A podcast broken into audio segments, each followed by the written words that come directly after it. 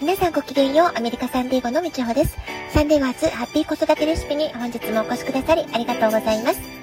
みんな違ってみんないい。ママが笑顔なら子供も笑顔。子育てで悩んでいることの解決のヒントが聞けてほっとする。子育てがちょっと楽しく思えてきた。聞いてくださってるあなたが少しでもそんな気持ちになってくれたら嬉しいなと思いながら配信をしております。えー、昨日月曜日は毎週恒例のセミナーがある夜でした。昨日のセミナースピーカーは今回ラスベガス滞在で一番長く行動を共にしていたメンバーだったんですね。えー、みんな、まあ、えー、コンベンションの熱量の余韻というのがね、まだまだしっかりと残っていて、えー、昨日のセミナーとてもね、え情熱的で、でも、かつ、とてもわかりやすい、えとてもね、いいセミナーだったんじゃないかなというふうに感じました。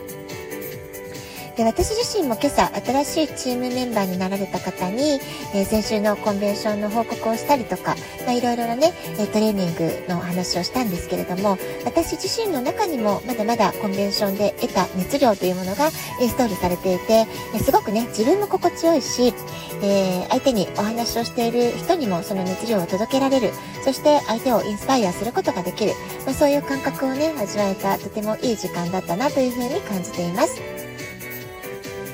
で私たちはね行動を変えようとする時ついつい思考えー、頭でね考えるってことを変えようと努力しがちなんですけれども、えー、今回のね体験を通して私感じたことはね、え、実は感情をうまくコントロールできた方が行動の変化が早くなるんじゃないかな、まあ、そんなことをね改めて感じています。で行動を起こすためのエネルギーを、えー、どこから、えー、持ってくるかってことなんですけれども、まあ、そこはねやはりね私たちの中の心の中の、えー、パッションというかね熱い炎をえ、燃やす、まあ、こういったことがねすごく大事になってくるんじゃないかなと思います、まあ、つまりやる気を起こすためには情熱とか心の中のね火の玉というかね熱量っていうんですかね、えー、そういったものをしっかりとこう燃やし続ける、まあ、そういったねことがすごく大事になってくるんじゃないかなと思うんです。そのこうその人の中にあるこれをやりたいっていうね、えー、強き思いというか熱い思いというものがあるからこそ行動できるし行動を続けることにつながっていく、まあ、そういったことがね言えるんじゃないかなと思いました。そしてその私たちの感情をよりポジティブなものに熱いものに、えー、整えておくためには何が必要かっていうと、えー、そういった時にね私たちに大きな夢というものがね必要なんじゃないかなと思います。なぜそれをやるのか。なぜそんな熱い思いを抱くことができるのか抱き続けられるのか。そこにはね、えー、その人にしかわからない why その理由というのかなリーズンというのかな、まあ、そういったものがあるからなんじゃないかなって思います。で今回ねコンベンションでも感じたんですけれどもとても辛い困難とか試練を乗り越えて、えー、その結果大きな成功を勝ち取った人たちのスピーチっていうのは、まあ、どんな話を聞いてもめちゃくちゃスケールが大きくてそして熱量が半端なくすごい、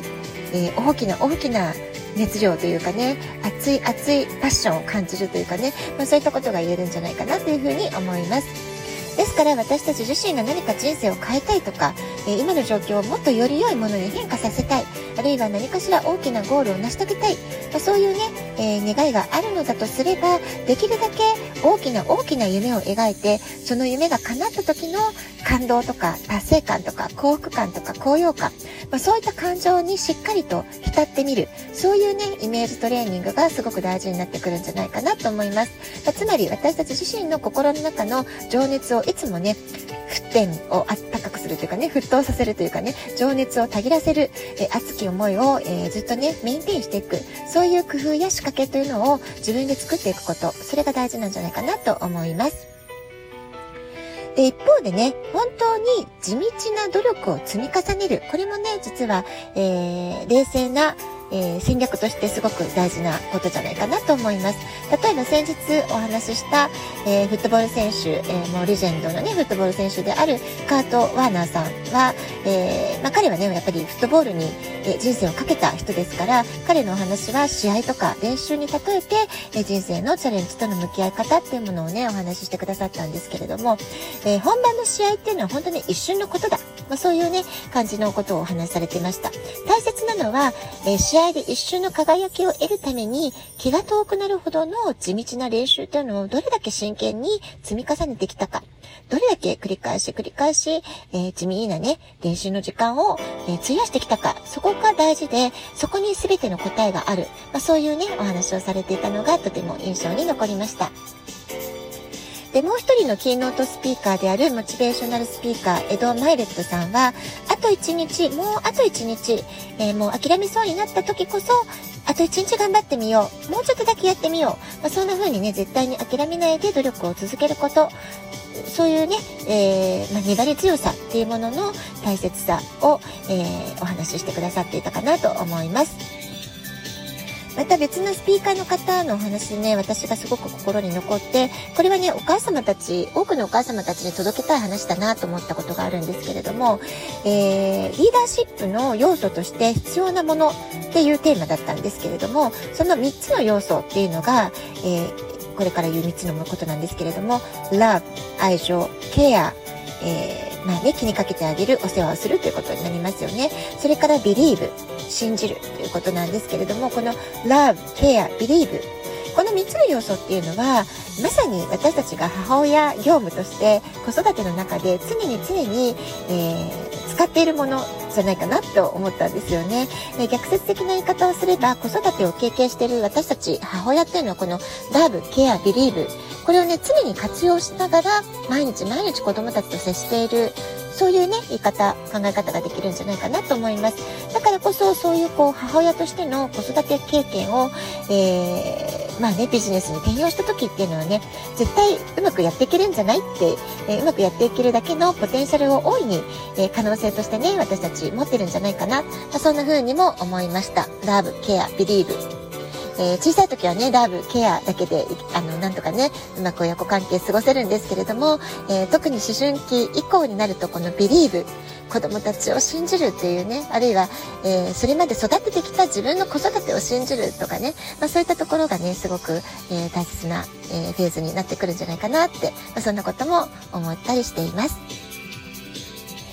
えー、感情に働きかける、そのパッションをね、燃やし続ける、感情をうまく行動に結びつけていくっていう方法にしても、毎日のルーティンを意識的に淡々と大切に積み重ねるっていうことであっても、あるいは自分の信念を貫くという行動をするにしても、あなたがもし自分の人生を変えたい、何か生活に変化を起こしたいと望んでいるのであれば、やはりね、毎日の習慣を大きく変えていく。これがね、すごくね、キーになってくると思います。えー、日々の、えー、習慣なり、えやるべきこと、時間の使い方とかも含めてね、それを少しずつでも変えていかないと、私たちの目の前の現実は変わらないってことも言えるかと思います。で、これはね、私自身もやってることなんですけれども、まあ、そうは言ってもね、いい時悪い時ありますから、感情のアップダウン誰でもあります。だからこそ、えー、できるだけこう、ダウンにね、落ち込みそうな時ほど、じゃあどうやって自分の気持ちを浮上させるか、そのね、仕掛けを持っておくっていうのがすごく大事だと思うんですよね。で、私自身がやってることと、えー、してちょっとね、シェアしたいんですけれども、例えば毎日ビジョンボードを見る。えー、私の夢ってこうなんだ。なんでこの夢を描いてるかっていうと、こうこうこういう理由だからだっていうのを自分自身にね、リマインドし続けるってこと。これすごく大事だと思います。ビジョンボード一度作っておくとね、えー、具体的なビジョン、イメージというのを毎日毎日自分自身に、えー、すり込んでいくことができますので、非常におすすめです。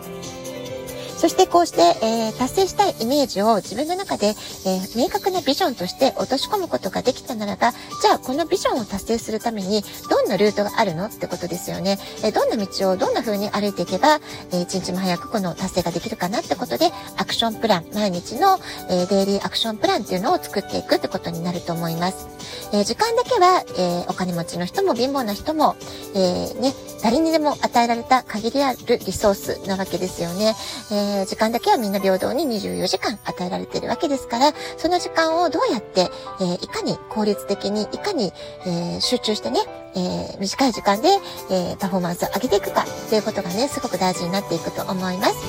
え大切な毎日の私たちの時間を無駄にしないように、今日一日を一生懸命生きる。小さな行動を大切に積み上げていく。まあ、こういったことがね、すごく大事なんじゃないかなというふうに改めて思っています。ラジオトークアプリインストールしておくと簡単にスマホから聞くことができます。子育てのお悩みや質問、疑問、えー、何でも受け付けておりますので、あなたからのお便りお待ちしております。今日も素敵なお時間をお過ごしください。ごきげんよう、みちょでした。さようなら。